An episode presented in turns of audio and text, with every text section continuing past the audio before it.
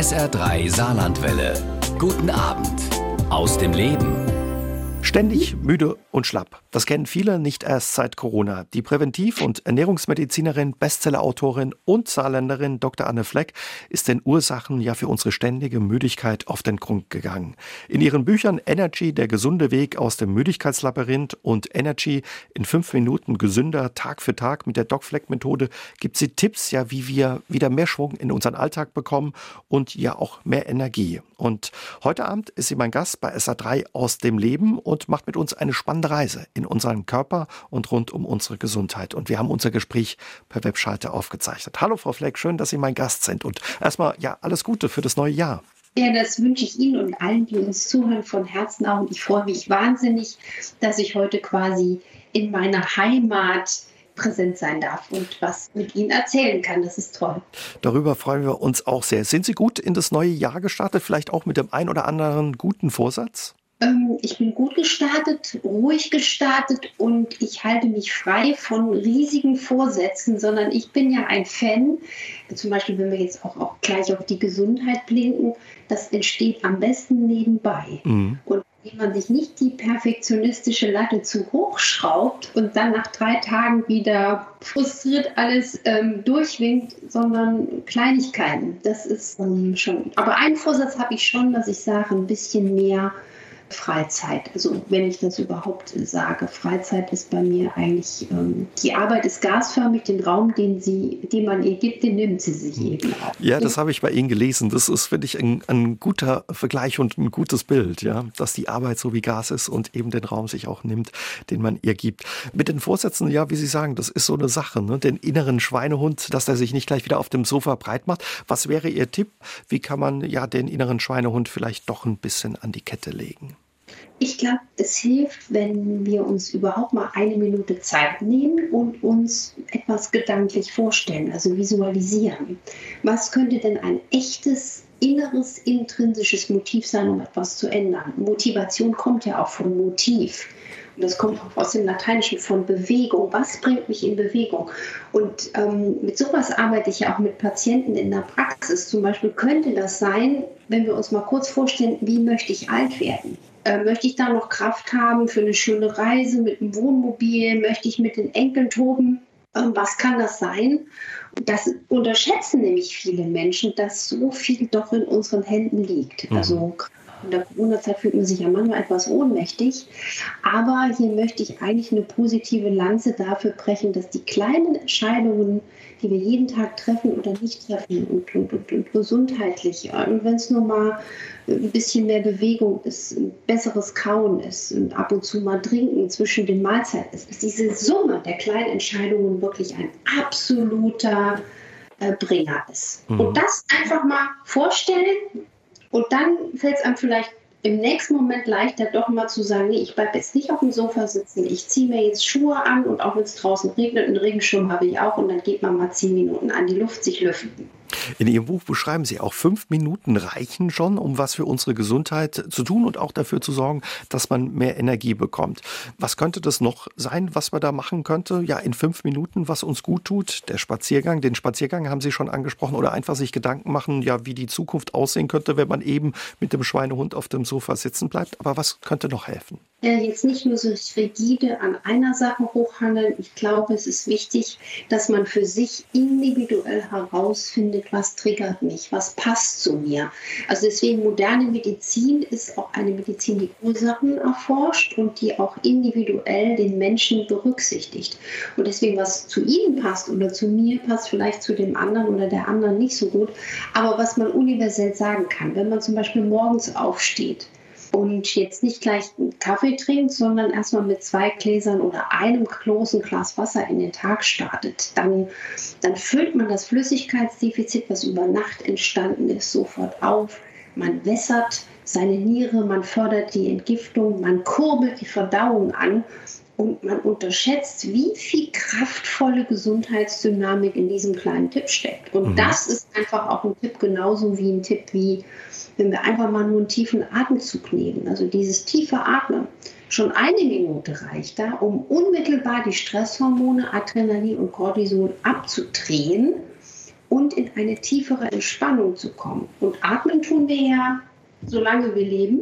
Und das wäre zum Beispiel auch ein kostenfreier Tipp, der uns überall auf der ganzen Welt zur Verfügung steht. Also Gesundheit kann man sich auch durch Kleinigkeiten äh, wirklich äh, liebevoll zurückerobern.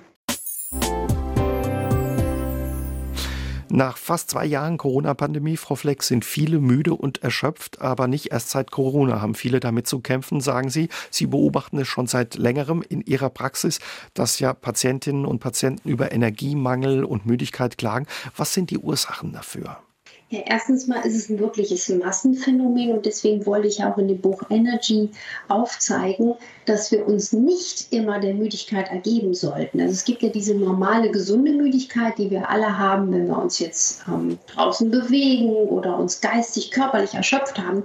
Dann gibt es aber auch eine Müdigkeit, die nicht normal ist und die eigentlich uns was erzählen möchte. Schau doch mal hin. Mhm. Und mir fiel einfach auf, dass ich seit Jahren sehr viele Menschen in der Praxis sehe. Ich behandle ja Menschen, die gesund sind, auch jung sind und die gesund bleiben wollen. Das ist ja für mich eigentlich das Allerschönste, jemandem individuell zu helfen, gesund zu bleiben.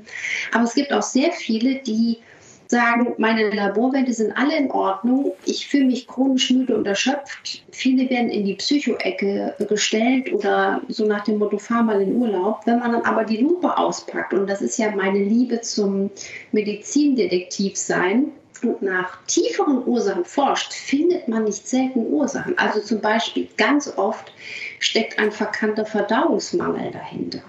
Und ähm, woran merkt man jetzt, ob man eine gestörte Verdauung hat? Zum Beispiel, indem man Blähungen hat, indem man unverteilte Stuhl, äh, unverdaute Stuhlreste hat, indem man häufig aufstößt oder niedriggradige Entzündungen im Körper spielen oder unerkannte Störfelder im Mund, genauso wie Mikronährstoffdefizite von Vitamin D zum Beispiel oder Vitamin B12.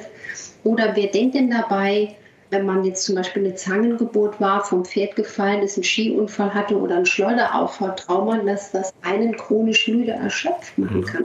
Und das ist halt das Problem, wenn das dann über Jahrzehnte nur durchgewunken wird und nicht ähm, behoben wird, ursächlich quasi gefunden und therapiert wird. Daraus können dann chronische Erkrankungen richtig entstehen. Also gerade auch Autoimmunerkrankungen ich bin ja Internistin und Rheumatologin, das heißt, ich beschäftige mich auch von Grund auf sehr viel mit Autoimmunerkrankungen und sehe hier eine riesige Dynamik, also eine riesige Zunahme innerhalb der letzten Jahre. Und auch es häuft sich leider auch das Phänomen, dass viele Menschen etwas haben und das wird nicht früh genug erkannt. Also zum Beispiel Störungen der Schilddrüse, nur mal um ein Beispiel zu nennen, oder auch ein, ein Diabetes Typ 1 wird oft verkannt und all solche Phänomene können sich durch Müdigkeit ankündigen. Auch ein absolutes Massenphänomen ist das Phänomen der sogenannten Mastzellaktivierung. Menschen, die Was vielleicht. Sind, sind das die Mastzellen? Das sind ganz liebevolle Zellen, die haben wir alle, die leben an unseren Grenzen, also an unseren Häuten und Schleimhäuten und die schauen, was passiert denn hier, was kommt hier rein. Und wenn zum Beispiel etwas passiert, was nicht genehm ist, dann schütten sie Histamin aus. Das ist Botenstoff. Das kennen auch Allergiker, wenn es dann zu einer überschießenden Reaktion kommt. Und diese Mastzellaktivierung nimmt immer mehr zu. Man weiß heute wissenschaftlich, dass sogar diese Mastzellaktivierung eine Erklärung ist für Reizdarmbeschwerden, für Gelenkbeschwerden, für Migräne. Wer sich da jetzt wiedererkennt, der wird sich denken, das ist aber äh, kurios. Viele haben auch einfach einen unklaren Playbauch. Man muss natürlich hinterfragen, erstens mal hat man sowas, die Leute haben auch oft eine einschießende plötzliche Müdigkeit, also so von einer Sekunde auf die andere fühlen sich todmüde. Und wo ich gerade jetzt auch viel auf der Spur bin, zu hinterfragen bei meinen Patienten dann in der Praxis, warum bekommt man die Mastzellaktivierung? Das hat man ja nicht einfach so. Es können zum Beispiel chronisch nicht erkannte Infektionen sein, manchmal Borreliosen, chronische Viruslasten und auch Stress aktiviert die Mastzellen. Und deswegen ist es so wichtig, auch hier ganzheitlich individuell Wege zu finden. Mhm. Aber was ganz Banales, was müde und schlapp machen kann, was die wenigsten auf dem Radar haben, wenn man zum Beispiel Milcheiweiß nicht verträgt. Wer denkt denn daran, wenn man jetzt morgens so seinen Milchkaffee schlürft und so einen schönen Schnorres kriegt, ja, dass das einen müde machen kann? Weil Milcheiweiß, immerhin 40 Prozent der Menschen hierzulande vertragen es nicht so gut jetzt nicht Milchzucker, Laktose, sondern Milcheiweiß, könnten damit ein Problem haben. Und äh, Milcheiweiß kann auch Migräne machen. Mhm. Auch das ähm, solche Sachen beschreibt. Warum ist es aber so gefährlich, dass all diese Ursachen, die Sie aufgezählt haben, für Müdigkeit und auch Energiestaubsauger, wie Sie sie nennen, ja uns Probleme machen, wenn die unerkannt bleiben? Was macht die so gefährlich? Naja, wir müssen uns immer vorstellen, warum haben wir im Moment so eine riesige Flut an chronischen Erkrankungen? Also ich rede jetzt auch von diesen Entzündungserkrankungen. Dazu gehört ja auch zum Beispiel Herzinfarkt, Schlaganfall, Diabetes, Demenz und Krebs. All das sind entzündliche Krankheiten. Und die haben auch etwas mit unserem Lebensstil zu tun. Also mit dem Bewegungsmangel, mit dem Schlafmangel, mit einer sehr zuckerreichen, kohlenhydratdichten ähm, und, und nährstoffarmen Lebensweise. Und mein, mein Antrieb ist der, weil ich einfach jeden Tag von meinen Patienten lerne, erstens mal, wie viel Leid es gibt, aber auf der anderen Seite positiv formuliert, mhm. wie könnten wir verhindern, wenn wir früh genug lernen, unseren Körper zu verstehen und wirkungsvoll, am besten schon von Kindesbeinen an dagegen zu halten. Und das treibt mich wirklich um, weil ich glaube, sozioökonomisch, jetzt mal auch schon vor Zeiten vor Corona, hab ich, kam ich mir vor wie so eine Mahnerin in der Wüste, hey Leute, wir haben ein Problem, wir müssen uns kümmern, um eine Gesellschaft zu haben, ähm, in der wir auch gesunde Menschen haben. Und das wird unterschätzt. Und deswegen Müdigkeit ist so ein Aufhänger, aber eigentlich ist die, die Geschichte dahinter eine viel größere, sondern der Antrieb, was kann ich als Einzelner tun, was zu mir passt, was mir Spaß macht und um mich lange gesund zu halten. Denn es muss auch Spaß machen. Also ich bin ja ja nicht angetreten, um so Schmalspur-Askese mit einem Zeigefinger da durch den Monitor zu winken, sondern das ist immer ganz liebevoll mit Freude und Genuss gemeint und das kommt auch aus meiner saarländischen Identität. Ne? Hauptsache gut gegessen. Frau Fleck, Sie haben uns eben schon erzählt, ja, dass Ihnen viele Patientinnen und Patienten begegnen, die einen langen Leidensweg hinter sich haben, gerade wenn es um das Thema Müdigkeit und Erschöpfung geht. Häufig wurden Sie von Ihren Ärzten nicht ernst genommen, vielleicht auch in so eine Psychoecke geschoben. Haben Sie da ein Beispiel, was Ihnen einfällt? Ich denke da zum Beispiel an eine, hm, ja, eine 80-jährige Frau, von der Sie äh, schreiben, die jahrelang nicht ernst genommen wurde mit ihren Problemen. Ja, ich möchte auch noch eins vorwegschicken. Und zwar, äh, wir Ärzte haben wirklich eigentlich alle den Antrieb, wir wollen unseren Patienten helfen. Und das sage ich auch immer zu den Patientinnen und Patienten in der Praxis. Bitte werft nicht eurem Hausarzt vor, wenn er nicht mit einer bestimmten anderen Idee wie ich jetzt um die Ecke kommt, weil dieser man nennt das auch funktioneller Ansatz, also dass man den Körper gesund erhalten will und dass man ursachenmedizinisch arbeitet. Solche Dinge habe ich auch nicht direkt an der Uni gelernt. Ne? Also das ist ein, ein, ein sehr moderner äh, medizinischer Ansatz und meine Vision wäre ja so wie im alten China, man geht zum Arzt, um gesund zu bleiben. Also solche habe ich ja zum Glück auch. Diese Ärzte gibt es auch, ja. Ja, also das ist eine Mikronährstoffdefizite aufspüren, gezielt schauen, was fehlt. Und es gibt sehr, sehr viele äh, Beispiele in dem Buch. Zum Beispiel, also das zeigt auch, wenn man alt ist, Lebensqualität lohnt es sich immer zurückzuerobern. Und ich will es auch jetzt nicht nur an der einen Patientin festhangen, aber eindrucksvoll sind zum Beispiel immer wiederkehrende Phänomene, dass Menschen sehr müde sind, dass sie unerkannte Störungen haben der Verdauung oder vielleicht auch ein unerkanntes Schleudertrauma der Halswirbelsäule oder eine unerkannte Mastzellaktivierung. Und wenn man dann liebevoll anfängt, Puzzlestück für Puzzlestück umzudrehen, und dann gezielt auch zum Beispiel mit der Ernährung, mit dem Schlaf arbeitet, dann ist so viel möglich. Also mir fällt noch ein Beispiel aus der Praxis gerade ein. hatte ich eine 79-jährige Patientin mit Reizdarmbeschwerden, mit einer Schilddrüsenstörung, mit Müdigkeit, Erschöpfung, Gelenkbeschwerden. Und die hatte im Labor einen angeborenen Mangel an B6, Zink und Mangan. Also sie hat das immer wieder verloren über den Urin. Allein durch eine gezielte kleine Substitution von Zink, B6 und Mangan konnte sie so viel Beschwerden ausgleichen, weil Zinkmangel macht infektlabil. Also sie bekam einen Infekt nach dem anderen. B6-Mangel, sie hatte auch häufig Migräne und Manganmangel, sie hatte auch eine Neigung zu diesen Gelenkbeschwerden und Arthrose. Mhm. Und das meine ich eben. Wie viel Krankheit könnten wir verhindern, wenn man das eigentlich schon von sich als junger Mensch weiß. Darauf zu achten. Mhm. Ja, und was natürlich auch, auch im Buch auch eine faszinierende Rolle spielt, ähm, ist der Tatort Mundhöhle. Viele Menschen unterschätzen, dass sie doch zum Beispiel unter alten Wurzelkanalfüllungen ähm, oder im Kiefer in Weisheitszahnlogen, also wo man Weisheitszahn entfernt wurde, da sich Entzündungen festsetzen können die einen total müde und schlapp machen. Also deswegen ähm, gesund beginnt im Mund.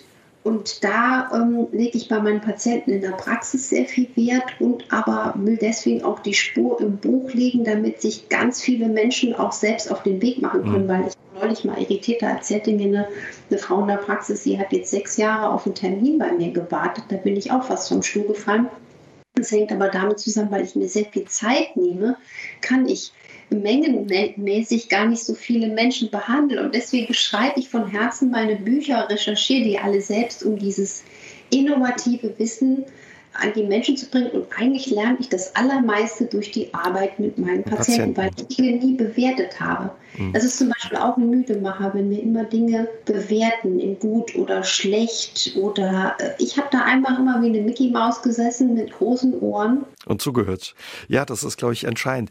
In Ihrem Buch, was auch ähm, wirklich schön ist, gibt es auch so einen Spickzettel für den Ärztebesuch. Was würden Sie sagen? Das eine ist, dass nicht jeder Arzt, jede Ärztin das vielleicht gelernt hat, wie Sie oder sich damit auseinandergesetzt hat, das Wissen drauf geschafft hat. Zeit ist auch häufig ein Faktor, wenn man äh, zum Arzt geht. Man ist schneller wieder draußen aus der Sprechstunde, als man drin war. Was würden Sie sagen? Wie kann ich meinen Arzt dazu bringen, dass er mir zuhört und mich bei dem Thema Müdigkeit auch ernst nimmt und nicht in eine Schublade schiebt? Also ich glaube, da brauchen wir erstens auch eine Änderung des Systems. Das Problem ist ja nicht, dass der Arzt oder die Ärztin den Patienten nur kurz behandeln will. Das Problem ist, dass die Zeit, die Zuwendung, die ich als Arzt dem Menschen gebe, nicht vergütet wird adäquat. Das ist ein Riesenproblem. Und eigentlich würde ich gern hier einen Anstoß bieten, dass man zweierlei, erstens mal dieses Wissen auch in irgendeiner Art auch fördert. Also ich glaube, ich kriege jetzt auch immer mehr Mails von auch jungen Ärzten, Kollegen, die sagen, das ist faszinierend, auch neulich von einem Arzt, der ist eigentlich kurz vor der Rente, ein mhm. Urologe und Notarzt, der sagt, ich habe ihr Buch gelesen, ich mache das jetzt mit meinen Patienten in der Praxis, ich habe so viel Spaß, ich will nie mehr in Rente gehen. Also es ist was sehr, sehr Erfüllendes. Also zweierlei. Und dass die Menschen aber auch bereit sind zu sagen, ja, Gesundheit ist mir etwas wert ich, ich lasse mich von meinen, von meinen Ärzten beraten und mir helfen. Also dass man auch nicht nur äh, zum Arzt geht, um jetzt quasi das Problem, das Symptom zu verwalten, sondern eigentlich am besten zum Arzt geht. Was kann ich machen, um gesund zu bleiben? Und der Arzt sich dann mit Zeit und Zuwendung widmen kann und das dann auch äh, im System hoffentlich irgendwann abgebildet wird. Und wie bringe ich ihn aber dazu, dass er nicht genervt auch ist, der Arzt, und sagt, Mensch, was haben Sie sich da zusammen gegoogelt oder wie auch immer angelesen? Lassen Sie mich mal meinen Job machen. Ich mache das schon ein paar Jahre, Jahrzehnte. Sie können, können mir vertrauen. Ich glaube, man kann Menschen nicht äh, verändern oder erzwingen. Ich kann nur hoffen, dass ich hier ein langfristig ein Umdenken auftut. Und ich merke aber, dass die Menschen immer wissender werden. Und das ist ja auch mein mhm. Wunsch, dass wir ähm, viel, viel, viel wissen und uns selbst auf den Weg machen. Also im Zweifel muss man dann auch mal sich nochmal einen anderen Arzt suchen oder auch ein bisschen weiterfahren. Also ich glaube aber, da ist schon ein Riesenumdenken auf dem Weg. Wir haben ja eben gerade auch über das Thema Ärzte gesprochen. Wie bringe ich den Arzt dazu, dass er mich dann auch ernst nimmt mit dem Thema Müdigkeit und Energiemangel? Welcher Arzt wäre denn ähm, ja auch der beste Ansprechpartner zunächst für mich? Also das lernen wir eigentlich alle, auch in der Ausbildung zum Internisten und Allgemeinmediziner, diese klassischen Müdigkeitsursachen auch mal abzuklären. Also gängigerweise ist das oft auch ein Eisenmangel. Es könnte aber auch ein Mangel an Vitamin D mhm. sein, Vitamin B12 sein und, was ich eben schon angedeutet habe, oft eine nicht erkannte Störung zum Beispiel der Schilddrüse. Aber oft verkannt wird zum Beispiel auch ein versteckter Diabetes, also auch Diabetes Typ 1 wird zu selten diagnostiziert. Also Heimat für solche Ursachenforschung sind am ehesten also die Internisten, die Allgemeinmediziner, auch inzwischen dann auch Kollegen mit einer Spezialisierung in Richtung Vorsorgemedizin oder Naturheilverfahren. Also zum Internisten wäre eine gute Adresse. ist auf jeden Fall Internist, Allgemeinmediziner schon mal eine gute Anlaufstelle. Wie kann denn so ein Weg ja aus diesem Müdigkeitslabyrinth aussehen? Sie äh, haben in Ihrem Buch auch so ein 30-Tage-Programm. Wie kann das funktionieren und wie sieht zum Beispiel dieses Programm auch aus, Frau Fleck? Also ich wollte eben jedem die Chance geben, sich auf den Weg zu machen und Ursachen herauszufinden und natürlich aber auch schon schnell so ein Sprungbrett in mehr Energie. Und das erste ist, dass man mal herausfindet, was passt denn zu mir. Also zum Beispiel sehr hilfreich ist, dass man auch mal herausfindet, welcher Rhythmus passt zu mir, welcher Rhythmus vom Essen beispielsweise. Wenn Menschen unter Migräne, Reflux leiden oder unter Gallensteinen, dann sind die gar nicht so geeignet für langes Intervallfasten, sondern die müssen eher regelmäßig essen. Also da ist schon mal so ein Fingerzeig, herausfinden, was passt zu mir. Eine gute Schlafhygiene entwickeln. Also das hilft Menschen, wirklich, dass man sagt, versuch relativ festere zu Bett- und Aufstehzeiten zu für dich herauszukristallisieren, um auch tiefer und erfolgreicher einzuschlafen oder zum Beispiel auch mal abends ab dem späten Nachmittag die Blaulichtquellen zu reduzieren. Das Handy? Ja, irgendwann das Handy oder ein Rechner nutze ich auch noch abends später, aber ich habe schon so ab 18 Uhr dann diese Blaulichtfilter aktiviert, dass es eher ein warmstichiges Licht ist. Das sind schon mal wunderbare Hilfestellungen. Oder dass man abends, wenn man merkt, man schläft nicht so gut, mal auf Rohkost verzichtet. Also kein Salat oder Obst am späten Abend ist, weil das die Verdauung schreddert oder sagen wir mal so der Verdauung viel Arbeit macht und das kann unglaublich viel Energie ziehen. Mhm. Also so kleine Inseln, festerer Rhythmus für das Essen, für das Schlafen, aber auch für das Trinken zum Beispiel mein Tipp ist ja, zwischen dem Essen zu trinken und nicht so viel zum Essen. Das kann man sich auch über die Monate wirklich deutlich angewöhnen. Also bei mir ist es inzwischen automativ so, weil wir dann die zum Beispiel Magensäure und unsere Verdauungssäfte nicht verbessern. Das heißt, wir können auch besser verdauen, denn letzten Endes ist ja nicht nur das, was du isst, entscheidend, sondern das, was du verdaust. Ja? Also die Mikronährstoffe sollen ja aufgenommen werden. Oder zum Beispiel ein wunderbarer Tipp, ist das Kauen. Ne? Also deswegen in dem, in dem Buch, in dem Energy in fünf Minuten, das sind ja zwei verschiedene Bücher. Das eine hat dieses geballte, gebündelte, auch theoretische so richtig Wissen. dickes Buch geworden. Ja. ja. Und das andere ist, wie kann ich mit einfachen Tipps das sehr, sehr schnell konkret umsetzen. Und da habe ich zum Beispiel auch das Kauen mit einem Kautrainer kleinem Kapitel bestückt dass man mal wirklich sich fünf Minuten Zeit nimmt und das Kauen übt. Das ist auch ein, finde ich, äh, genussbringendes und auch spaßbringendes Element, wenn man das mal mit Familie oder Freunden macht. Mhm. Auch noch mal, bis ein Brei im Mund entsteht. Ich weiß, den Tipp habe ich schon oft gesagt. Ich staune nur immer wieder, wie viele Menschen das immer noch unterschätzen oder gar nicht beachten. Deswegen werde ich nicht müde, auch heute wieder ein Dauerkauer Element äh, einzustreuen. Auf das Kauen aufmerksam zu machen, weil Sie gerade das Trinken angesprochen haben. Das finde ich interessant. Lange hieß es ja auch immer, man soll vorm Beginn des Essens äh, ein Glas Wasser oder so trinken, dass der Magen schon ein bisschen voller ist und man dann vielleicht nicht so viel isst, auch ja, wenn man vielleicht ein bisschen weniger essen möchte. Und jetzt sagen Sie, besser zwischen dem Essen trinken. Ja, ja, oder eben in einem schönen Abstand zum Essen. Also vor dem Essen trinken ist gar nicht so schlecht, aber dann nicht gerade zwei Minuten vor dem Essen, hm. sondern vielleicht so eine Viertelstunde, 20 Minuten oder eben gezielt auch zwischen den Mahlzeiten sich auch eine Trinkflasche immer in Sichtweite zu positionieren. Also dass man dann auch nicht erst abends äh, am Ende des Tages anfängt, seine, seine Flüssigkeitsdefizite auszugleichen. Ne? Auch jeder hat ja eine andere Trinkmenge. Man sagt ja so etwa 30 bis 40 Milliliter pro Kilogramm Körpergewicht. Und das ist zum Beispiel auch so ein Thema, dass wenn man besser trinkt und zum besseren Zeitpunkt trinkt, kann einem das wahnsinnig viel Energie bringen. Vorausgesetzt, man trinkt auch das Richtige, also am besten ungezuckerte, ungesüßte Getränke. Also morgens, haben Sie schon gesagt, ist ein guter Zeitpunkt nach dem Aufstehen, ein Glas oder zwei Glas Wasser zu trinken. Wann ist also dann auch zwischen den Mahlzeiten ist ein guter Zeitpunkt? Gibt es noch was zu beachten bei dem Thema?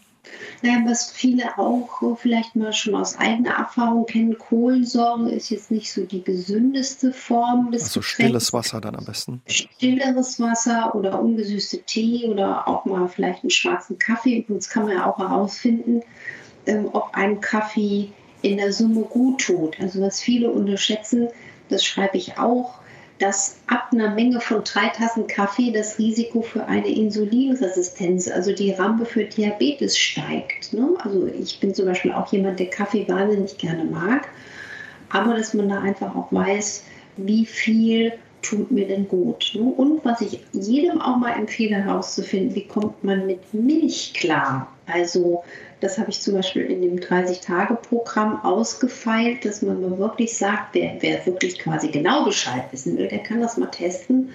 Wenn man mal eine Woche oder zwei Milchprodukte und Milch weglässt und merkt dann, man ist deutlich wacher oder viele Menschen merken, dass sie haben auf einmal mehr keine verstopfte Nase, also häufig auch verstopfte Nase, Nasenlauf, Niesen oder auch als Kind die Neigung zu Nasennebenhöhleninfekten geht klassischerweise mit einer Milcheiweißunverträglichkeit einher. Und das ist den wenigsten bewusst. Es ist dann auch ein Energiestaubsauger, der völlig hinten runterfällt. Sie haben vorhin den Schlaf angesprochen und auch wie wichtig der Schlaf ist für uns und vor allen Dingen für unsere Energie. Klar, das können viele nachvollziehen.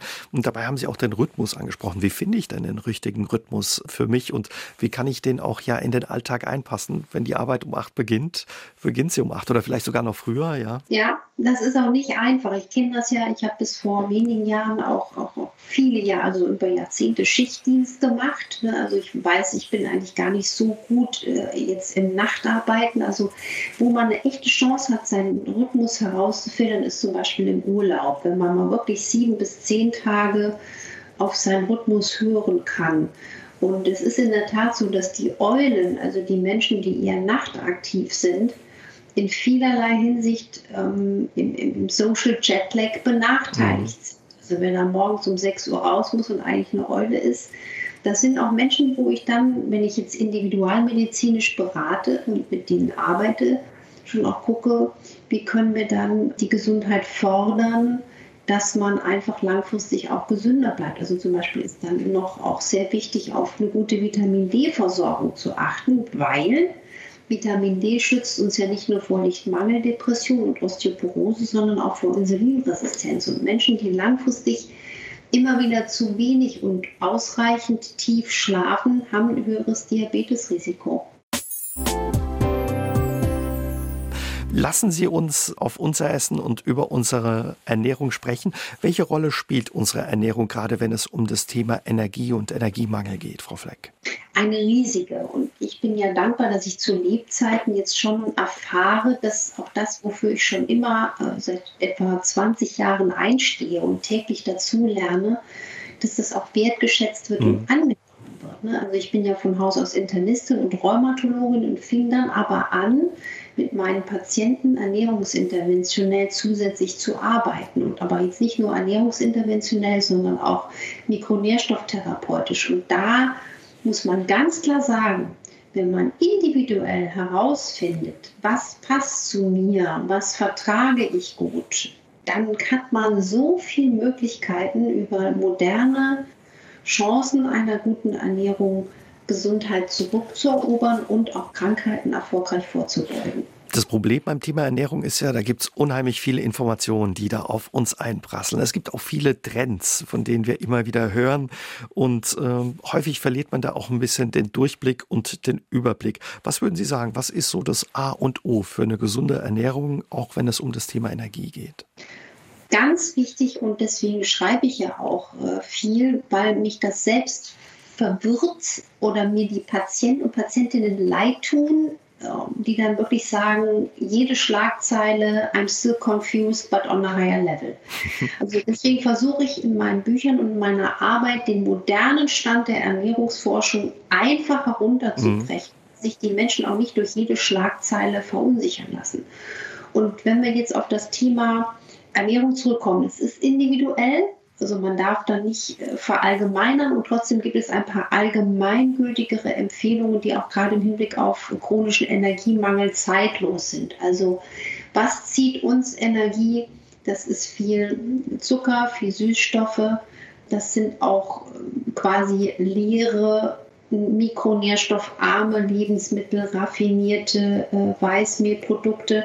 Und im Umkehrschluss, was schenkt uns Energie? Das ist vitalstoffreiches, nährstoffdichtes, ballaststoffreiches Futter sozusagen wie Gemüse, Kräuter, hochwertige, gute Fette, also wie Nüsse, Kerne, Samen, aber wir brauchen auch die langkettigen Omega-3-Fettsäuren für unser Augenlicht, für unsere Gefäße und Nerven. Die findet man vornehmlich im fetten Fisch. Jetzt, wenn man Fisch nicht mag oder aus anderen Gründen, die da auch dagegen sprechen könnten, ist es sehr innovativ, auf Algenöle zu setzen. Also ein Algenöl ist gleich zum Beispiel ein Leinöl versetzt mit diesen langkettigen Fettsäuren aus Algen, DHA und mhm. EPA. Und da muss man aber auch kritisch sein, denn ich sage immer gerne, wir werden nicht energielos und alt, sondern wir werden ranzig. Deswegen müssen solche Öle Omega geschützt, also Omega safe gepresst werden unter Lichthitze Sauerstoffausschluss, weil sonst würde man sich quasi ein oxidiertes Fett in den Körper gießen und das macht einen dann nicht gesund, sondern eher müde und schlapp. Also da gibt es dann schon so ein paar Feinheiten, die aber, wenn man sie berücksichtigt, enorm viel Energie schenken können. Klingt zwischendrin trotzdem kompliziert, aber Sie sagen, es geht auch einfach, wenn man zum Beispiel auf Frische achtet und viel Gemüse und, und das Regionale, oder? wäre das sowas. Richtig, also nur mal zum Beispiel, es gibt viele Menschen, die kommen sehr gut mit einer geringeren Mahlzeitenfrequenz klar, also dass sie sagen, wir essen zwei bis drei Hauptmahlzeiten am Tag, wenn man so eine Art noch Fleckfrühstück macht, wie das mal ein Patient genannt hat. Also ich habe das selber heute früh gegessen, bei mir war es, das sieht auch jeden Tag anders aus. Also das kann mal ein pürierter Apfel mit einer Handvoll Nüsse sein oder eine Handvoll Samen mit ein bisschen Milchersatz. Ich persönlich mag Milch auch nicht mehr so gerne. Für mich und eine Handvoll Obst. Und dann mache ich mir zum Schluss so ein Omega-Safe ähm, Algenöl drüber. Da ist also Leinöl drin, DHA, EPA, ein Spritzer Weizenkeimöl ist in dem Fall noch drin und ein bisschen Vitamin D.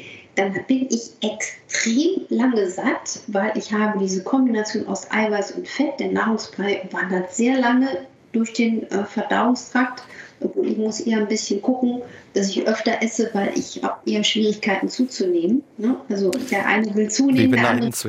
Naja, kommt drauf an. Aber durch so eine Art des Frühstücks habe ich einen geringeren Blutzuckerreiz. Das heißt, ich werde auch nicht so schnell müde. Und dann, wenn man zum Beispiel dann sagt, ich mache dann auch eine schöne Hauptmahlzeit und esse mich satt und mache die Hälfte des Tellers mit viel Kohlensäure, mit Kräutern, mit schönen Gewürzen, Handtellergröße Eiweiß und die Kohlenhydrate, wenn man zunehmen will, gern mehr davon, also mehr Brotnudeln, Reiskartoffeln, wer abnehmen will, weniger davon. Der hat eine zeitlose Formel, um gesund und entspannt ähm, durchs Leben zu ziehen. Mhm. Und das, so einfach ist es eigentlich auch. Also deswegen manche Patienten in der Praxis sagen, das ist ja jetzt, aber das ist ja so einfach. Sag ja, so einfach ist es, wenn du herausfindest, was zu dir passt. Im Saarland gehört für viele der Doppelweg zum Frühstück dazu, vielleicht auch mit Süßschmer. Der geht dann nicht mehr oder? Nein, man kann ja mal ausprobieren. Der mhm. Doppelweg Süßschmier, ähm, der hat einen ganz starken Blutzuckerreiz. Das heißt, wir werden sehr schnell eine starke Insulinantwort provozieren und die Insulinantwort senkt den Blutzuckerspiegel. Das heißt, man wird auch sehr schnell wieder müde und es ist einfach nährstoffarm. Also es ist eigentlich immer wie Paracelsus, der alte, weise Arzt uns in dieser zeitlosen Weisheit beigebracht hat, die Dosis macht das Gift. Also gegen ab und zu mal ähm, ein Doppelweg mit Süßschmier oder ein Doppelweg mit Leona. Ich würde dann ja lieber Leona ohne Doppelweg, ja. Oder ähm, aber es ist die Dosis macht das Gift. Okay, ab und zu, nicht immer. Und äh, Sie halten ja auch nicht viel von Verboten, wenn es ums Essen geht. Ähm, Sie sagen, Essen soll ja eben auch Freude machen. Da kommt dann die Saarländerin offenbar bei Ihnen durch. Absolut, absolut. Wo wären Sie schwach oder sündigen Sie, Frau Fleck? Also ich habe keine rigiden äh, Verbote, Gebote. Also was ich wirklich, ich esse zum Beispiel eher selten Wurst, aber wenn ich im Saarland bin, dann esse ich auch mal ein Stück Leona. Aber was ich wirklich sehr, sehr gerne esse und ähm, ist auch Schokolade. Ne? Also auch, ich trinke auch gerne heiße Schokolade, ähm, mache mir die mit bisschen Reis, Kokosmilch. Das schmeckt ganz spannend und auch gibt dem Kakao eine natürliche Süße. Und ich glaube, ich weiß auch warum, weil ich werde einfach auch sehr viel Magnesiumbrauch haben mhm. durch mein tägliches Pensum. Magnesium ist ja unser stärkstes Stressmineral und ist als Mineralstoff in über 400 enzymatische Prozesse eingebunden. Also und die meisten Menschen, bei denen ich im, im Labor Magnesium im Vollblut messe, haben einen Mangel. Und ich glaube, deswegen kommt bei mir einfach so eine natürliche Neigung ähm, Schokolade zu essen. Ist übrigens der Grund, warum Frauen vor ihren Tagen einen Heißhunger auf Schokolade, Schokolade. haben. Nicht wegen Heißhunger auf Süß, sondern weil Magnesium ist auch ein Schmerzlinderer. Das äh, ist auch so eine Entdeckung, die ich dann mal hatte. Das liegt ja eigentlich auf der Hand, dass der Körper einem dann sagt, pass mal auf, ich brauche Magnesium, wo steckt es drin? Ha, im Schokolade Kakao. oder im Kakao. Genau. Bei vielen, Frau Fleck, ist der Alltag vollgepackt, Arbeit, Familie und vieles, vieles mehr. Ihnen fehlt einfach schlicht die Zeit, sich ja um die Gesundheit zu kümmern und auch um das Thema Energie. Was können wir auch mit wenig Zeit in unserem Alltag für unsere Gesundheit und mehr Energie tun? Das sollten wir alle. Also es ist auch wirklich ein Fakt, dass wir in einer extrem beschleunigten Zeit leben, auch in einer aufgeheizten mhm. Zeit. Diese Corona-Zeit, in der wir uns alle nach der alten Normalität zurücksehen, die schlaucht ja auch immens. Und deswegen möchte ich gerade jetzt umso mehr dafür ähm, die Menschen motivieren, unterschätzt nicht die Kraft der kleinen Rituale.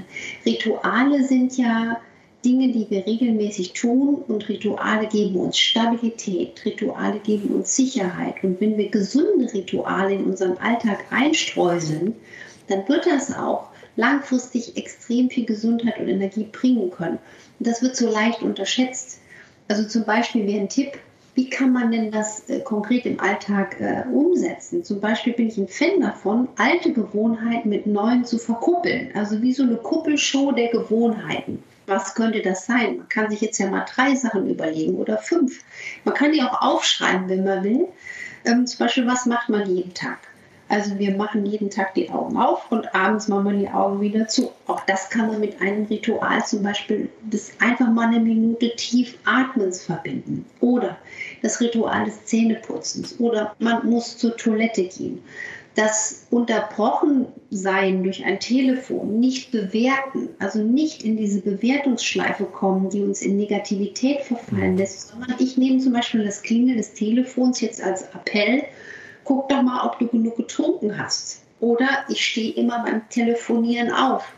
Man kann auch einen Toilettengang selbst damit verbinden, wenn man sagt, wenn ich zur Toilette gegangen, mache ich mal 10 Kniebeugen. Habe ich abends 70 bis 90 Kniebeugen gemacht. Oder wenn ich durch den Türrahmen durchgehe, die Arme aufdehnen. Zum Beispiel, ich kenne so viele Menschen ab 40, die sagen, oh, mit der Schulter, das ist nicht mehr so. Ja, wenn wir schon mit jüngeren Jahren uns regelmäßig, anstatt nur zu sitzen, auch mal die Schultern aufdehnen, kann man so viel Krankheit verhindern. Ne? Oder ihr Männer, äh, darum beneide ich euch nicht, ihr müsst ja euch, oder wenn ihr wollt, rasieren. Ja, also das ist ja auch, ne? Auch da kann man sich liebevoll eine Brücke bauen. Und was zum Beispiel sehr oft bringt, ist der Atem. Mhm. Atem immer wieder einbaut. Also zum Beispiel habe ich mir jetzt auch angewöhnt, wenn ich morgens das äh, Wasser aufstelle, das Wasser kochen lasse, dass ich quasi in diesem Moment, wenn ich auf das, das Klick des Wasserkochers warte, auch da mal einfach mal so zehn Sekunden innehalten, tief in den Bauch einatmen. Und das sollte jeder für sich herausfinden. Ein riesiges Teil der Gesundheit ist wirklich nicht bewerten, die Dinge, das heißt nicht gleichgültig sein, aber einfach nicht bewerten. Also nochmal so, oh, ich sehe jetzt hier ein Riesenproblem, aber ich bewerte es nicht als, ach du grüne Neue, ach das schon wieder, sondern ich sehe es, ich komme ins Handeln, aber ich ziehe mir nicht selber auch noch die Schuhe aus. Und der Atem und so kann man das so in den Tag hineinstreuseln. Das funktioniert erstaunlich gut und macht Spaß. Erklärt es auch, wenn Sie das äh, jetzt so beschreiben, dass Sie so viel Energie offenbar haben für all die Dinge, die Sie machen? Sie haben Ihre Praxis in Hamburg, sind für Ihre Patientinnen und Patienten da. Sie sind regelmäßig im Fernsehen zu sehen, haben einen eigenen Podcast mittlerweile auch, schreiben viele Bücher, halten Vorträge wo kommt Ihre Energie an und ja, was treibt Sie da auch an oder was ist Ihr Ausgleich dann ein Stück weit auch? Also ich muss ehrlich sagen, das ist auch eine ganze Menge. Ich muss da auch mal beim Energiemanagement äh, auch schauen, weil ähm, ich mache das alles ganz alleine. Ich schreibe meine Bücher alleine, ich recherchiere alleine. Wahnsinn, ja. Ähm, deswegen allerdings auch nur drei volle Tage Praxis, also von Montags bis Mittwochs voll. Und äh, damit ich die andere Zeit habe, um das zu machen. Und auch am Wochenende bin ich äh, da munter dabei. Also mein unglaublicher Antrieb ist, weil ich spüre, dass das, was ich mache, Sinn macht, Menschen hilft und diese unglaubliche Resonanz, ähm, die beflügelt mich. Also ich weiß, dass was ich mache, hilft. Und mir kommt es manchmal so vor, wie auch, auch meine Zeit ist begrenzt. Deswegen habe ich so, so, so einen Impuls, mach das Beste draus. Äh, versuch das auf den Weg zu bringen. Und mein Ausgleich ist wirklich so, vielleicht bin ich auch so ein Karl Lagerfeld-Typ. Ich bin richtig traurig, dass ich den mal nie persönlich habe kennenlernen. Und ich war so dankbar, als ein Freund ähm, von mir, Guido, zu mir sagte, du, der Karl, der hätte dich total gern gehabt. Und das war für mich wie so ein Ritterschlag. Und Karl Lagerfeld war ja auch jemand, der jeden Tag und gerne gearbeitet hat. Ich bin wahrscheinlich auch so ein Typ, ora et labora, also ich ziehe viel Energie aus dem, was ich tue. Mhm. lasse aber auch viel Energie und mein größter Energiebringer ist schon, glaube ich, dass ich selber dieses Art Dog Fleck Frühstück mache, also gutes Zellfutter, ein gesundes Ritual, das baue ich auf jeden Fall in den Tag ein. Der Atem und ich versuche, auch wenn wenig Zeit ist, aber auch gute, wenige intensive Beziehungen und Freundschaften zu haben, die einen dann auch stützen und tragen. Und ich bin großer Fan von der Natur und vom Zeichnen und Malen. Also wenn ich irgendwann mal es so machen kann wie Udo Lindenberg, äh, nur noch malen, da, hätte ich auch, da hätte ich auch Lust drauf. wollte ich ja Kunstmaler werden. Also das war, deswegen jetzt bin ich ja so Hobbymalerin, aber wer weiß viele ja, Zeichnungen in Ihrem Buch, also in Ihrem Buch ähm, Energy in fünf Minuten. Da kommen die Zeichnungen von Ihrer Schwester, aber auch viele Zeichnungen zum Beispiel auf Ihrer Facebook-Seite kommen auch von Ihnen. Also Sie malen und zeichnen gerne. Das ist so ein Ausgleich.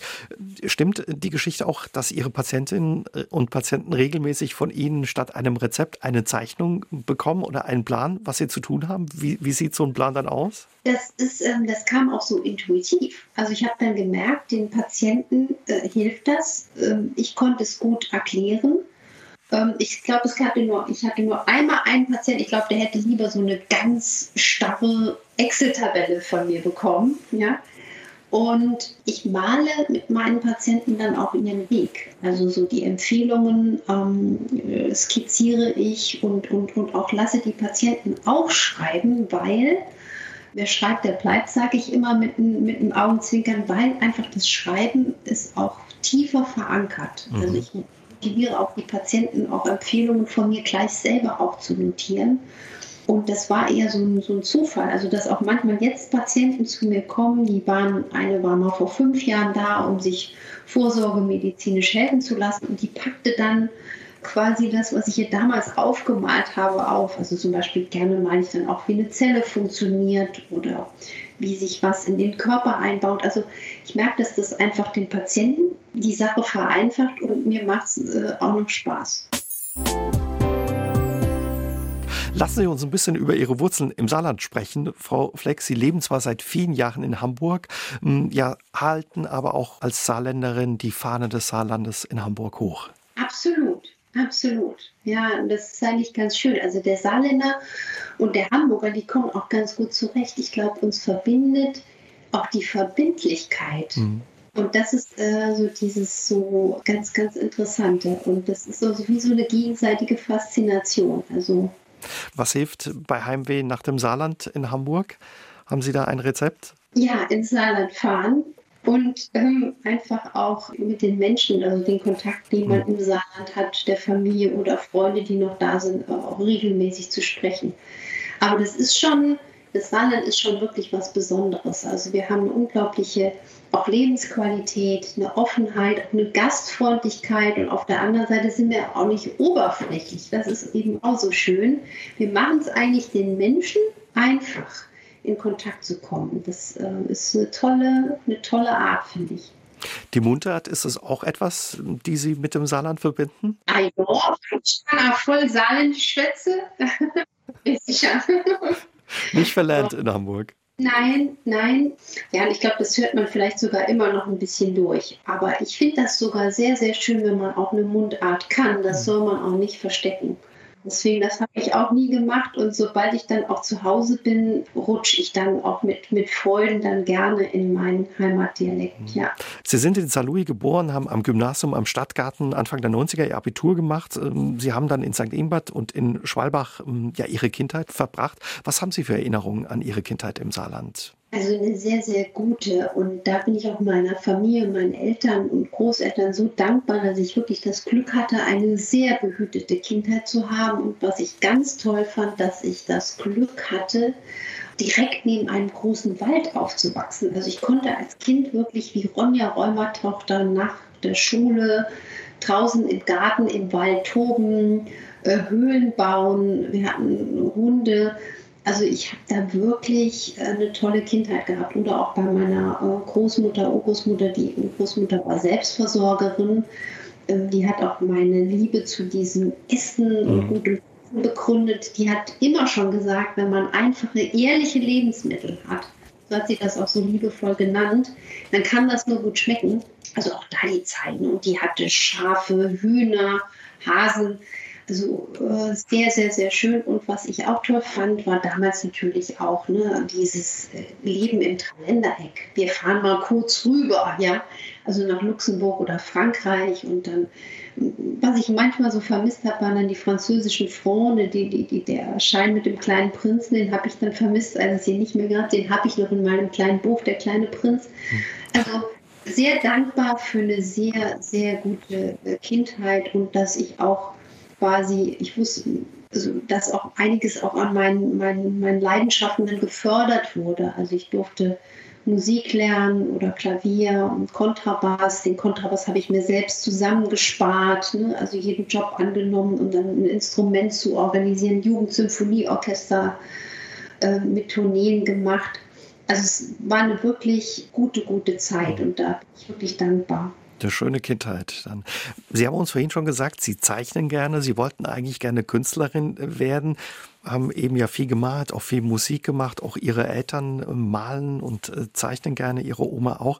Am Ende wurden sie dann ähm, doch Medizinerin. Was, was hat den Ausschlag gegeben? Irgendwo habe ich gelesen, ein Hollywood-Film soll eine Rolle dafür gespielt haben oder mit einer Rolle gespielt haben, dass sie Ärztin wurden. Ja, es gibt so ein paar, paar Dinge. Also zum Ersten habe ich dann gedacht, was machst du denn, wenn du jetzt mit Kunst ähm, quasi deinen Broterwerb gestalten willst? Da habe ich gedacht, wirst du dann Kunstlehrer, zum Beispiel mit Geschichte und Latein und Französisch.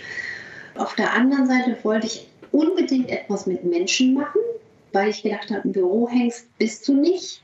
Ich wollte etwas machen, was zeitlos ist und was ich überall auf der Welt machen kann. Mhm. Da kommt man schon auf Medizin irgendwo. Ähm, das war das Ding. Und ähm, die Geschichte mit dem Hollywood-Film, die kam dann, als ich schon ähm, im ersten Studienjahr äh, war in Leipzig. Äh, da war ein kleines ähm, Kino und die hatten einen Film, der hieß Lorenzos Öl. Das ist eine echte Geschichte über einen kleinen Jungen, der schwer erkrankt war und wo der Vater, also toll besetzt, gespielt von Nick Nolte und mit Susan Sarandon, der Mutter, obwohl er nicht Mediziner war, diesen kleinen Jungen rettete, weil eigentlich war er zum Tode geweiht wegen einer schweren Stoffwechselstörung und der Vater ließ nicht locker, hat so viel recherchiert, bis er jemanden gefunden hat, der seinem Jungen eine spezielle Ölmischung hergestellt hat. Und mit diesem Einsatz von hochwertigem Öl ist der Junge nicht im Alter von 10, 11 gestorben, sondern er wurde sogar wirklich äh, fast Mitte 30, glaube ich. Und das hat mich fasziniert. Das hat auch damals schon mir so wie so ein Stachel im Fleisch, hat es mich gejuckt, weil ich gedacht habe, kann denn das sein, dass überall erzählt wird, fettarm ist gesund? wenn gute Fette so wichtig für die Gesundheit der Zelle sind. Mhm. Also so, das hat mich dann doch auch vielleicht schon ganz früh unbewusst motiviert, da auch mal auf die Spurensuche zu gehen. Sie haben es gesagt, Sie haben in Leipzig studiert, aber auch in Italien und Frankreich. Und ja, nach Ihrem Studium haben Sie erst einmal in der Notaufnahme in der Leipziger Uniklinik gearbeitet. Ihnen war das auch wichtig. Warum war Ihnen das wichtig? Ich fing schon, ich habe mein ganzes Studium nebenbei gearbeitet und auch äh, mitfinanziert und habe sogar schon direkt nach dem Physikum, also ab dem zweiten Studienjahr, auf Intensivstation gearbeitet, auf der neurologischen Intensivstation Notaufnahme. Und ich habe sogar die ersten fünf Jahre meines ärztlichen Jobs in einem Herzzentrum gearbeitet, also wo man wirklich hier Emergency Room vom Feinsten erlebt. Mir war das wichtig, weil ich gedacht habe, ich möchte ein Arzt sein, der dieses ganze High-End-Notfallmanagement beherrscht. Ich wollte nie irgendwo daneben stehen und sagen, oh, wie, da fällt jetzt an, oh, kann ich nicht, ich kann nur Auge oder nur Nase. Mhm. Ähm, Und das hat mich sehr geprägt. Also ich habe sogar Scherzschrittmacher, Diffis programmiert, stand mit 26 im Herzkatheter mit Bleischürze.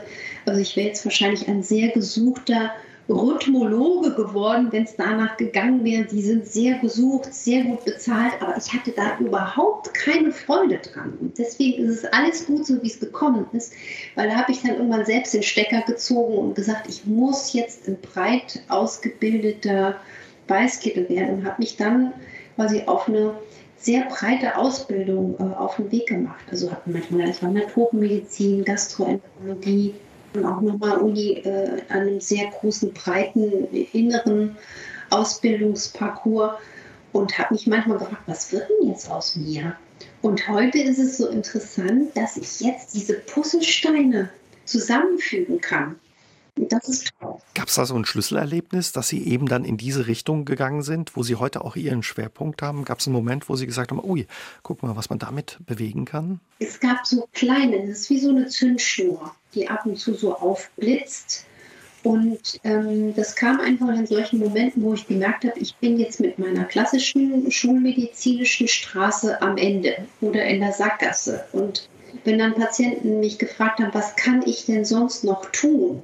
Und da kam ich eben in dieser, auch in der Uni Stoffwechselambulanz, wo ich anfing, mit schwer Rheumakranken und mit Übergewichtigen zu arbeiten. Da habe ich quasi diese Geburtsstunde, meine Geburtsstunde dieser innovativen Medizin äh, erlebt, weil ich gemerkt habe, wenn du mit den Menschen individuell anfängst zu arbeiten, dann kommt eigentlich was Faszinierendes mhm. daraus. So habe ich jeden Tag seitdem in der Sprechstunde durch die Arbeit dazugelernt, mich natürlich auch sehr viel weitergebildet und ähm, das, das geht auch weiter. Also das ist jeden Tag ein, ein Lernen.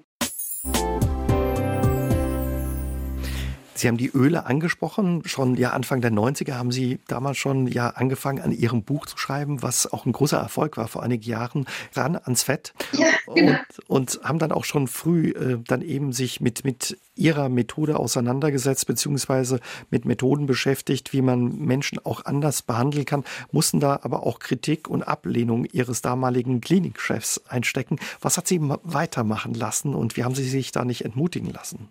Also das muss ich auch sagen. Ne? Man ist ja auch als junger äh, Arzt oder man ist ja auch, also man respektiert ja auch seine Chefs. Ja, also man, ich war natürlich da auch ein bisschen verunsichert, wenn man dann so gesagt, das ist ja alles Quatsch. Im Grunde war dann aber der Erfolg am Patienten reell. Und das ist ja das, was zählt. Ja, wie marschiert dann einer wieder die Tür rein oder raus? Mhm. So habe ich dann einfach gemerkt, du bist hier einer, einer, einer, einer Sache auf der Spur und, ähm, und deswegen wurde ich dann auch nicht müde, diese Straße mit Neugier und Staunen zu verfolgen. Und ich bin auch jemand, der selbst sehr, sehr durchlässig ist und das werde ich auch nie verlieren. Also der immer wieder kritisch hinterfragt, auch sich selbst. Weil Wissenschaft kann sich ja täuschen. Das habe ich ja auch in dem Buch Ran an das Fett versucht zu durchleuchten, wie es dazu kam, dass wir eigentlich immer noch teilweise in Leitlinien diese alten Stories lesen müssen, dass Fette alle per se böse sind. Das kam auf den Boden einer nicht bewiesenen Hypothese. Es wurden dann Leitlinien verfasst von einem einzigen, also das wird es heute hoffentlich auch nicht mehr geben. Dann waren das Verknüpfungen, dass quasi ein Arzt sehr gut befreundet war äh, mit dem Leibarzt des damals amerikanischen Präsidenten. Mhm. Und schwupps ähm, kam das dann in die Presse und dann zum Schluss sprang auch die Industrie drauf auf. Und so hat man sich dann richtig verrannt, also verzettelt und verrannt. Und da dann wieder 60, 70 Jahre später herauszukommen, ist schwierig. Ich war nur auch dann auch angetan, das ist schon, das ist schon vor, vor fünf, sechs Jahren dann auch zum Beispiel kanadische Leitlinien von Heart and Stroke, also Herzinfarkt, Schlaganfallgesellschaft, die gesättigten Fette rehabilitiert haben. Und auch heute noch zucken viele Menschen zusammen, wenn sie solche Sätze irgendwo lesen, dass gesättigte Fette, also zum Beispiel das Fett der Butter, nicht nur schlecht ist. Und eigentlich ist das schon so lange bewiesen. Zeigt, wie lange sich das dann auch festsetzt in den Köpfen. Ja, und wir wissen ja eigentlich, dass auch, und das ist jetzt ein trauriger Satz, den ich sage, aber der entspricht leider auch äh, der Faktenlage, dass oft, wenn etwas neu erforscht ist, dass es bis zu 17 Jahre dauert, bis es in der gängigen Praxis ankommt. Und vor zwei Wochen war ich beispielsweise eingeladen, äh, auch im, im Fernsehen, äh, um eine Studie zu kommentieren. Da wurde jetzt richtig gefeiert. Wir haben endlich eine Studienevidenz. Es ist belegt, dass zum Beispiel entzündliche Erkrankungen wie Rheuma aus dem Darm kommen. Ja, da wurde ich gefragt, ob mich das überrascht hat. Ich gemeint, nee, das hat mich überhaupt nicht überrascht. Das erzähle ich schon seit 15, 20 Jahren. Nur damals gab es keine Evidenz dafür. Aber wenn man die Menschen behandelt, ja, sieht man, dass das ähm, was dran ist.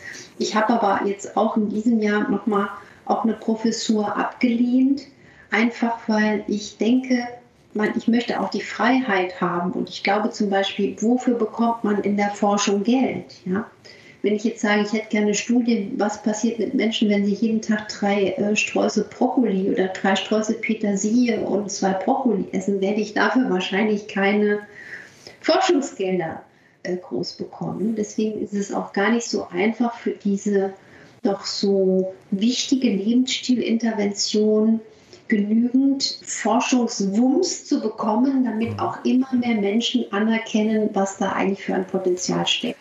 Was bedeutet Ihnen aber nach all den Jahren dann jetzt auch Ihr Erfolg, dass Sie so erfolgreich mit Ihren Büchern und Ihrer Arbeit sind, wo man Sie am Anfang da nicht hundertprozentig ernst genommen hat? Ich bin da, also wissen Sie, ich habe jetzt neulich sogar eine Sendung, eine tägliche Sendung im, Fernsehen. Äh, ich brauche das eigentlich gar nicht, dieses draußen. Im Gegenteil, wer mich kennt, ich bin ein sehr, sehr stiller Mensch. Ich beobachte, beobachte das auch gar nicht so und kriege das zum Glück gar nicht so mit. Ich arbeite jeden Tag mit Freude und kriege dann aber durch Freunde oder Bekannte doch mal mit, Mensch, Anne, du bist gerade überall, kriegst du das nicht mit? Ne?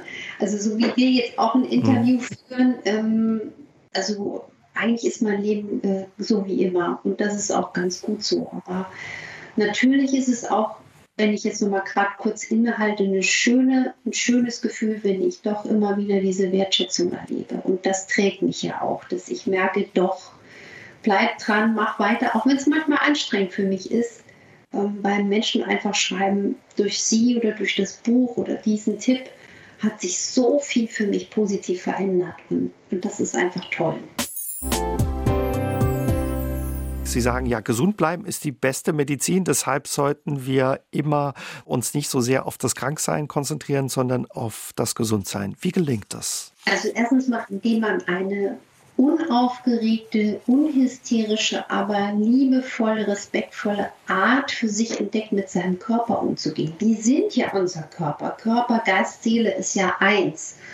Und deswegen würde ich mir wünschen, dass man zum Beispiel Gesundheit oder die Grundlagen der modernen Ernährungslehre auch schon Kindern in der Schule beibringt. Mhm. Und ähm, die wenigsten stellen sich einfach in Jugendjahren vor, was es ähm, ausmacht, wenn man einfach schon früh anfängt, entspannt etwas für die Gesundheit zu tun. Das ist einfach ein so machtvolles Instrument, was noch unterschätzt wird. Des, deswegen ist es eigentlich das Allerbeste, man versucht, die Menschen mit Wissen und echten Geschichten so liebevoll anzustecken. Also so eine, so eine nette Ansteckungserkrankung, eine nette Infektion. Wir haben vorhin auch ein bisschen über unser Gesundheitssystem gesprochen. Da haben Sie auch die Probleme angesprochen teilweise. Was würden Sie sich da wünschen? Ich würde mir wünschen, dass wir hier äh, grundlegende Veränderungen schaffen, dass die Ursachenmedizin, die Zuwendung und die Zeit, die der Arzt, die Ärztin dem Patienten gibt, gefördert wird, dass das auch abbrechenbar ist. Ich würde mir auch wünschen, dass das Curriculum der Allgemeinmedizin, der inneren Medizin durch moderne, funktionelle Ansätze ergänzt wird. Was bedeutet das? Dass man also versucht, schon den Studenten beizubringen, welche Regelabläufe, welche biochemischen Prozesse laufen wie ab, mhm. wie kann ich epigenetisch meine Patienten beraten, dass wir eben gar nicht mehr an Herzinfarkt oder Diabeteskranke in der Praxis arbeiten, sondern mit Gesunden, die gesund bleiben wollen. Und ich würde das Gesundheitssystem dahingehend reformieren wollen, dass es nicht mehr lohnt, zu viel zu operieren, sondern dass man operiert, wenn operiert werden muss, aber dass die Krankenhäuser einen anderen guten Überlebensstandard bekommen, also dass auch andere Dinge, eine, eine Operation verhindert werden kann, das sehe ich als ganz, ganz wichtig. Was ich nicht machen würde, aber ich habe auch noch nicht die Patentlösung. Ich habe ja in Frankreich und Italien studiert. Ich habe auch äh, Praktika im englischen Gesundheitssystem gemacht. Also von einer Verstaatlichung des Gesundheitssystems wäre ich eher zurückgeschreckt, weil ich dann denke, dann haben wir eine klassische, sehr Schmalspur-Medizin. Und ich habe jetzt auch in der Corona-Zeit gedacht, der Staat ist nicht immer der schnellste und der ist auch nicht gut im Organisieren. Mhm. Und was wir in Medizin und auch jetzt im Gesundheitssystem brauchen, sind kreative, innovative Ansätze. Also da brummt es noch in mir. Wie gesagt, ich habe auch noch nicht die Zauberformel. Aber mein Wunsch ist eben, dass diese modernen, innovativen Ansätze, dass die eigentlich rauskommen und dass nicht, dass sie dann irgendwann in einer, in einer Schublade verstauben oder dass dann Bücher wie Energy in 20 Jahren so als Geheimtipp behandelt werden. Hey, hast du mal gelesen? Da steht noch was drin von guten Fetten und Grapefruitsamenextrakt und dass wir eben auch traurig, verstehen Sie? Mhm. Aber ist das nicht auch das Problem in dem Gesundheitssystem, wenn ja die Medizin dann eben auch ja privatwirtschaftlich betrieben wird, dass eben damit Geld verdient werden muss und dass dann solche Sachen, die Sie angesprochen haben, dann doch stärker durchgeführt werden, Operationen, die vielleicht nicht unbedingt notwendig sind oder Innovation vielleicht dann auch nicht so vorangetrieben wird, weil sie einfach viel Geld kostet? Man müsste zum Beispiel belohnen ein Krankenhaus, was, wenn jetzt jemand mit einem Knieschmerz kommt, dass ein System kommt, dass man sagt, Sie werden jetzt mal vom Osteopathen behandelt. Sie bekommen eine Gewichtsreduktion. Dass das Leistungen sind, die gut vergütet sind und dass man dann nicht in diese Operations... Gleich ein neues Kniegelenk bekommt. Ja, und das sind ähm, das quasi dieses nachhaltigere Wirtschaften und Krankheiten verhindern. Wir müssen überlegen, was das alles für Geld sparen würde, wenn wir auch Operationen, wenn wir Herzinfarkte, wenn wir Schlaganfälle, wenn wir Demenz verhindern. Demenz ist ja nicht nur ein Problem für die armen Betroffenen, sondern für auch die Betroffenen innerhalb der Familie. Und das wäre ein modernes System, wenn man völlig neu denkt und völlig andere Leistungen genauso gut vergütet und auch das Personal. Ja? Also ich meine, wenn wir jetzt sehen, was für katastrophale Verhältnisse wir haben an Personalmangel und an, an Intensivbettenmangel, den hat es schon, als ich auf der Intensiv damals 1998 war, waren da schon, ging mir schon die Muffe, mhm. weil ich gedacht hoffentlich kommt heute Nacht nicht noch ein akutes Lungenödem rein, ich habe gar kein Bett. Also hier muss auch äh, dringend etwas passieren. Und ähm, deswegen würde ich da auch versuchen, dass man so viel wie möglich an Meinungen, an Ideen wild diskutiert ähm, und die Vorsorge mal ganz nach vorne stellt. Wie optimistisch sind Sie, dass sich da was bewegt und ja, dass das eintritt, was Sie sich wünschen? Ich bin ja eigentlich von Natur aus ein Optimist, aber hier bin ich so ein bisschen verhalten. Deswegen sehe ich für mich, ich versuche ja immer so ranzugehen, wenn jeder denkt, man kann nichts machen, dann mhm. macht keiner was. Deswegen mache ich das, was ich tun kann. Ich gebe meine Ideen und mein Wissen weiter, um den Menschen auch in die Selbstbefähigung zu bekommen, das Leben und die Gesundheit in die Hand zu nehmen. Und ich glaube, wenn wir alle schon mal so anfangen, äh, ist schon viel, viel gewonnen. Also, weil wir können auch, was sich jetzt abzeichnet, auch, auch durch Corona. Wir haben noch eine Zunahme an übergewichtigen Kindern. Wir haben eine Zunahme an schwer depressiven Erkrankungen. Wir haben eine Zunahme an Erkrankungen, die leider durch die Corona-Zeit äh, aus dem, aus dem Radar gelaufen sind. Das heißt, wir müssen wirklich auch viel mehr in die Eigenverantwortung kommen und, und, und einfach Verständnis dafür haben, wie viel Chance und aber auch Verantwortung bei uns liegt. Wenn wir dann nochmal zurückkommen zur Eigenverantwortung und zu dem Thema Energie. Die Pandemie in den fast vergangenen zwei Jahren hat ja viele müde gemacht und hat auch bei vielen für Erschöpfung gesorgt. Häufig hat man gehört, was man nicht darf, was man besser lassen soll. Ihr Tipp, was sollen wir tun, damit wir besser klarkommen oder welche Dinge können wir uns erlauben? Ich würde einfach ganz wichtig heute mitnehmen, dieser Tipp, die Negativität loslassen ist für mich ein ganz entscheidender. Also aus dieser Bewertungsspirale rauszukommen, ähm, auch sich ruhig immer mal wieder vom eigenen Standpunkt distanzieren, also wie so mit einem Gleitschirm oder mit so einem Fallschirm über das Kampfgebiet fliegen. Von oben sehen die Dinge manchmal nicht so schlimm aus oder anders aus. den Atem wirklich als, als Ritual in meinen Alltag einbauen. Und auch, ähm, wir wissen zum Beispiel, dass ja auch Gefühle, wie wir uns fühlen, entsteht in unserem Darm. Das heißt, auch da haben wieder die faszinierenden äh, äh wissenschaftlichen Fakten gezeigt, was wir essen, entscheidet auch darüber, wie wir uns fühlen, auch wie viel körperliche und seelische Stresstoleranz wir haben. Also ist diese Sache, mit dem du bist, was du isst, eben doch eine kernige Wahrheit, ähm, die bleiben wird. Dann vielen Dank, ja, dass Sie heute Abend diese spannende Reise mit uns gemacht haben in unserem Körper. Ja, und vielen Dank für das Gespräch, Anna Fleck. Dankeschön. Ja, sehr, sehr gern, lieber Jäger. Aus dem Leben. Der SR3 Talk am Dienstagabend ab 20.04 Uhr gibt's auch zum Nachhören auf sr3.de, auf YouTube und in der ARD Audiothek.